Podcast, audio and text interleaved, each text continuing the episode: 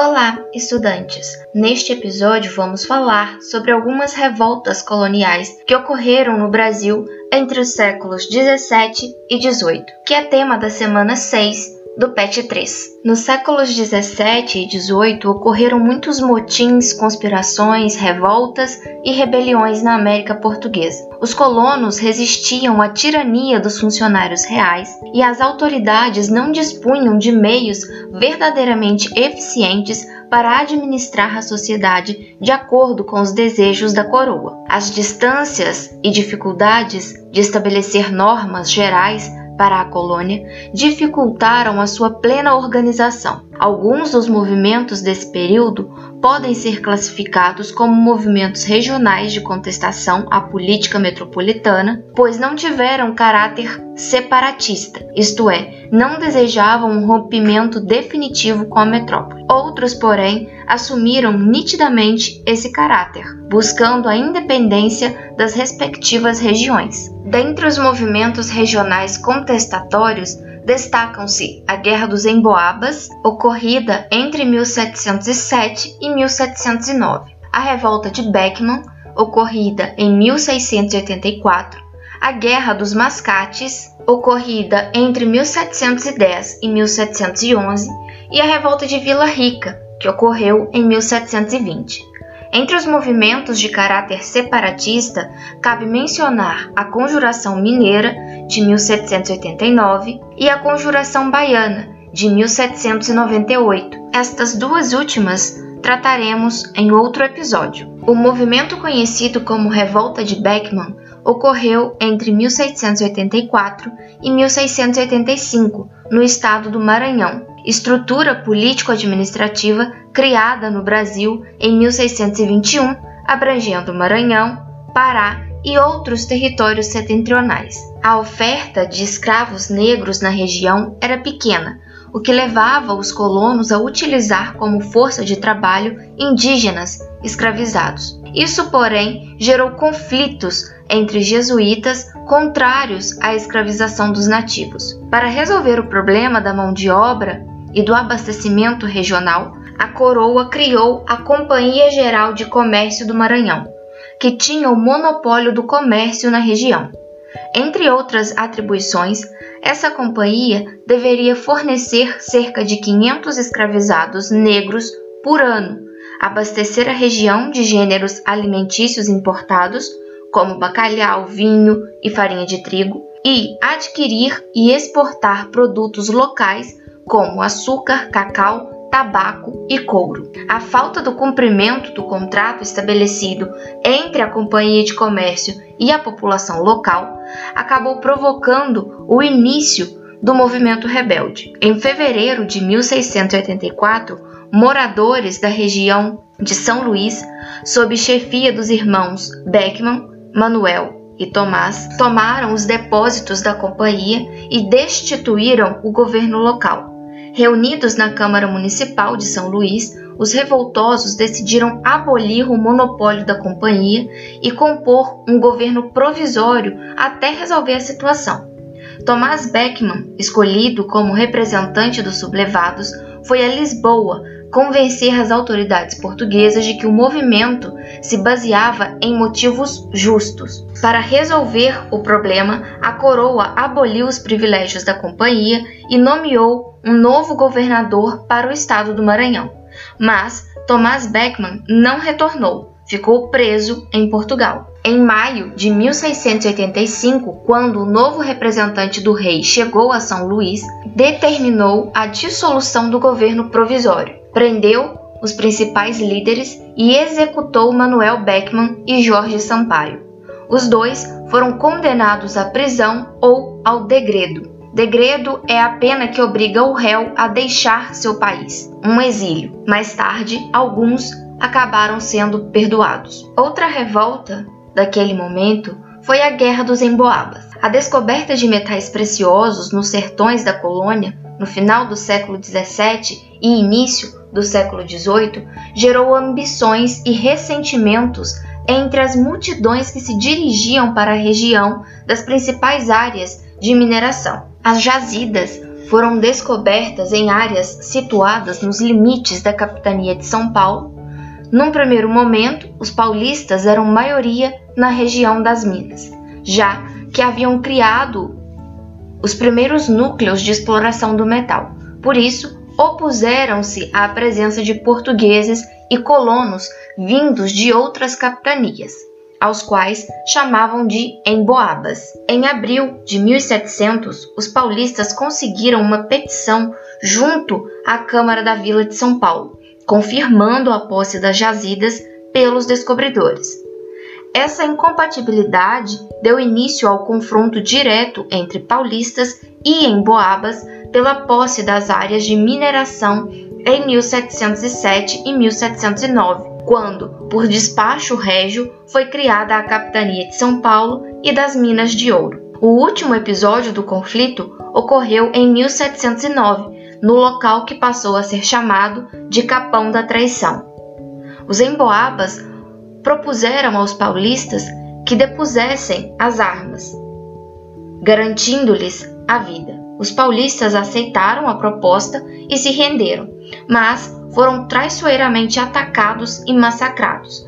Mais de 300 foram mortos. A luta entre paulistas e emboabas contribuiu para a abertura de novas frentes de colonização, especialmente no centro-oeste, onde mais tarde foram encontradas minas de ouro. Desse modo, o território colonial português expandiu suas fronteiras. A crise da economia açucareira no Nordeste brasileiro pode ser apontada como causa de um outro movimento ocorrido em Pernambuco em 1710, conhecido como Guerra dos Mascates. O termo mascate é utilizado até os dias de hoje para se referir ao comerciante ambulante que circula vendendo suas mercadorias. No período colonial, essa expressão tinha um sentido pejorativo. Por isso, os senhores de engenho chamavam de mascates os comerciantes de Recife, mesmo aqueles que tinham um local fixo para vender seus produtos. A expulsão dos holandeses de Pernambuco em 1654 agravou a crise do açúcar na região. Com a concorrência antiliana, caiu o preço do produto nos mercados europeus. Para manter os engenhos em funcionamento, os produtores de açúcar tiveram de solicitar empréstimos aos mascates, que, interessados no domínio econômico da região, tornaram-se os maiores credores. Durante o período em que os holandeses permaneceram na região de Pernambuco, entre 1630 e 1654, o Recife foi escolhido como sede da administração holandesa, recebendo diversas melhorias que incluíram grandes investimentos nos engenhos açucareiros. Em contrapartida, Olinda, sede da capitania, ficou praticamente destruída. Lá estavam instalados os órgãos administrativos, como a Câmara, os tribunais e os membros da administração local. Para amenizar os prejuízos causados pela guerra, os administradores aumentaram os impostos. Os recifenses se opuseram à medida e passaram a defender a elevação de seu povoado à categoria de vila, pois assim teriam direito à sua própria Câmara e aos demais órgãos do governo. Em 1709, Recife foi elevado à categoria de vila autônoma. Os latifundiários olindenses não aprovaram a medida, pois temiam que, com a autonomia do Recife, seus credores pudessem obrigá-los a pagar as dívidas. A definição das fronteiras que havia ficado a cargo dos dois municípios serviu de pretexto para o início da guerra. O confronto entre as duas regiões teve início em 1710. Em novembro, os olindenses ocuparam o Recife e instituíram um novo governo, apoiado pela administração real. Logo, porém, os rebeldes do Recife organizaram uma reação, contando com apoio de autoridades de outras capitanias.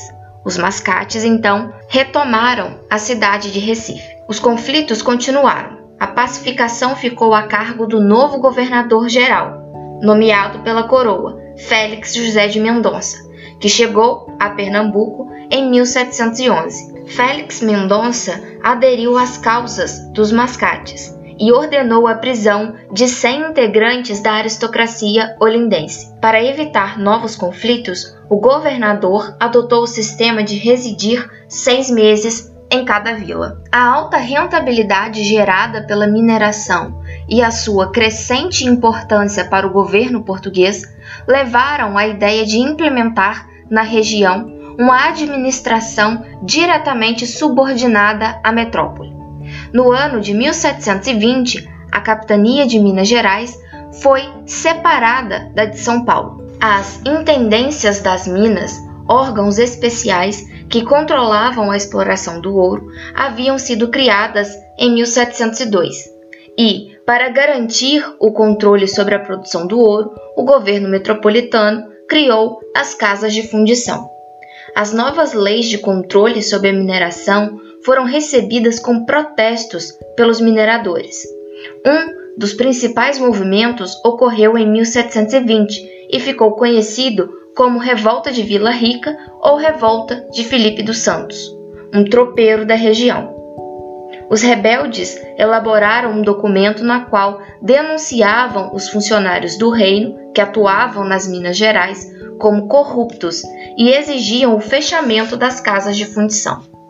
Para ganhar tempo, o conde de Assumar, governador da capitania, fingiu concordar com as exigências, enquanto organizava suas tropas para combater o movimento. Com cerca de 1.500 homens, seguiu para a Vila Rica e prendeu os rebeldes.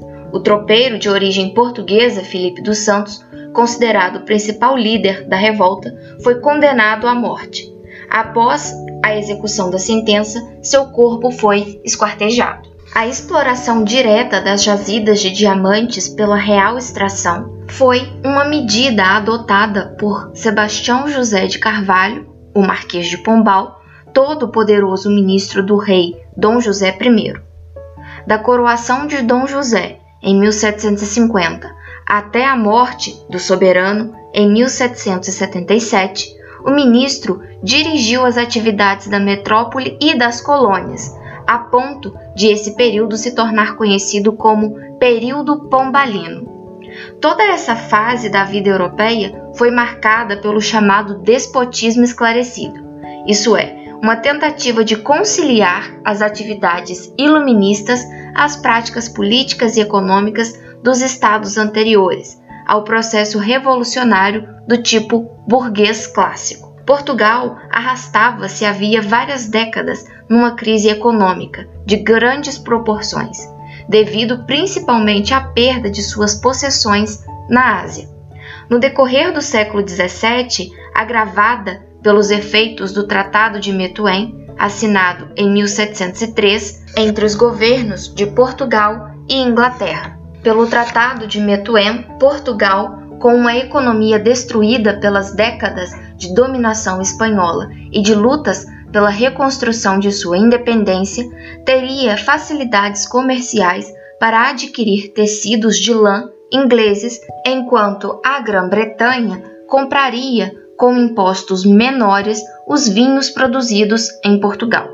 Por isso ficou conhecido também como Tratado dos Panos e Vinhos. Os efeitos do tratado foram desastrosos para o Estado português, pois impediu o franco desenvolvimento de suas atividades manufatureiras e, ao mesmo tempo, estabeleceu a dependência econômica de Portugal em relação à economia britânica. No plano administrativo, o Marquês de Pombal foi centralizador.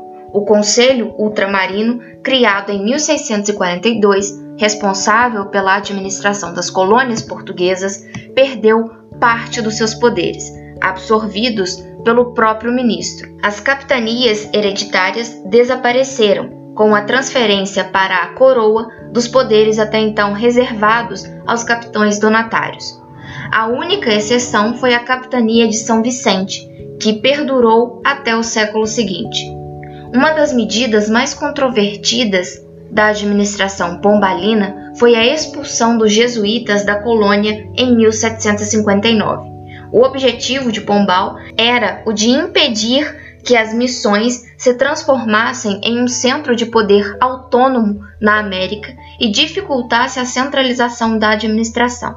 Após a expulsão dos jesuítas, parte dos bens pertencentes à Companhia de Jesus passou às mãos de militares e particulares, e parte foi doada ou vendida em leilão. Fazendas maiores transformaram-se em vilas e o gado foi dividido entre os novos habitantes. Para passar o ensino para o controle do Estado, o Marquês de Pombal criou um imposto chamado subsídio literário para o pagamento dos professores. O ministro tomou outras medidas consideradas modernizantes, tais como a abolição da escravidão indígena em 1757 o fim da perseguição aos chamados cristãos novos, descendentes de judeus convertidos ao catolicismo, e a abolição da escravidão na metrópole. E assim vamos finalizando este episódio. Desejo bons estudos. Até a próxima!